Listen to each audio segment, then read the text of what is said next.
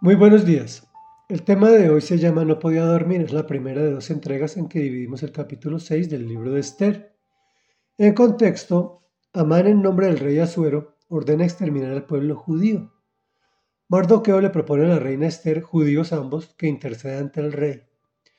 Ella solicita a su pueblo ayuno de tres días para presentarse ante el monarca.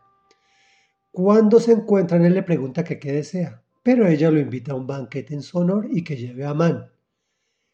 En el banquete el rey le vuelve y le pregunta qué desea, pero ella le contesta con una nueva invitación para el día de mañana a otro banquete, donde allí sí le dará la respuesta y que también lleve a Amán. Y dice así el texto. Aquella noche el rey no podía dormir, así que mandó que le trajeran las crónicas reales, la historia de su reino, y que se las leyeran.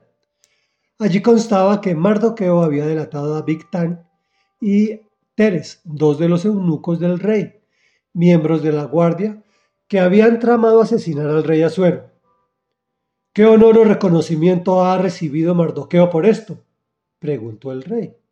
No se ha hecho nada por él, respondieron sus ayudantes personales.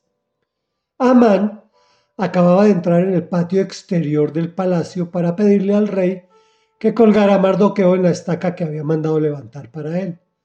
Así que el rey le preguntó, ¿quién anda en el palacio? Sus ayudantes le respondieron, el que anda en el patio es Amán, que pase, ordenó el rey. Cuando entró Amán, el rey le preguntó, ¿cómo se debe tratar al hombre a quien el rey desea honrar? Entonces Amán dijo para sí, ¿a quién va a querer honrar el rey sino a mí? Así que contestó, para el hombre a quien el rey desea honrar, que se mande traer una vestidura real que el rey haya usado y un caballo en el que haya montado y que lleve en la cabeza un adorno real.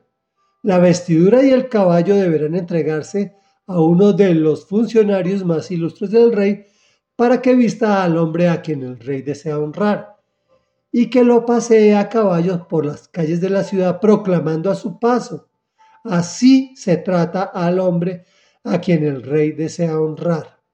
Comentario. Hoy surgen algunas preguntas que intento resolver. Primera, ¿por qué precisamente la noche víspera la petición de clemencia por parte de Esther a los judíos? El rey no puede dormir y estudia la historia de su reino donde constaba que el judío Mardoqueo le ha salvado la vida. Pues mm, Dios escucha nuestras oraciones e interviene en el momento preciso y en el evento específico. Él no interviene cuando nosotros lo queremos, sino cuando es más propicio para nuestro bienestar. La segunda es por qué precisamente esa noche se interroga qué reconocimiento se le ha dado a Mardoqueo.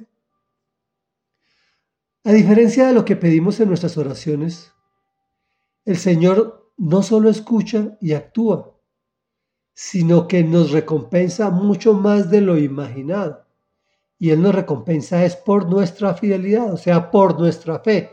Y nuestra fe está dada por nuestros actos. La tercera que surge es por qué precisamente al día siguiente, o sea, el día de la ejecución de, de Mardoqueo, el rey le pregunta precisamente a Amán, este punto es de cuidado. Si el Señor te pregunta cómo debes honrar a alguien, este puede ser tú. Pero lo más seguro es que no, que esa honra sea para otro. Y de esto se desprende la cuarta pregunta. ¿Cómo se debe tratar al hombre a quien Dios desea honrar?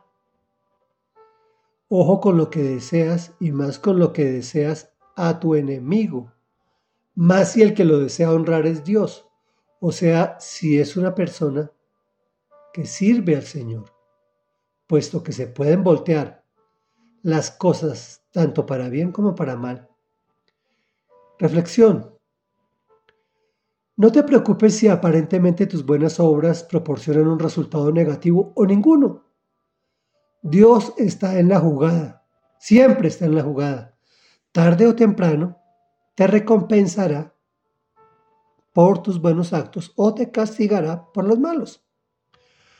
Oremos, Padre nuestro que estás en el cielo, santo, santo, santo y maravilloso eres.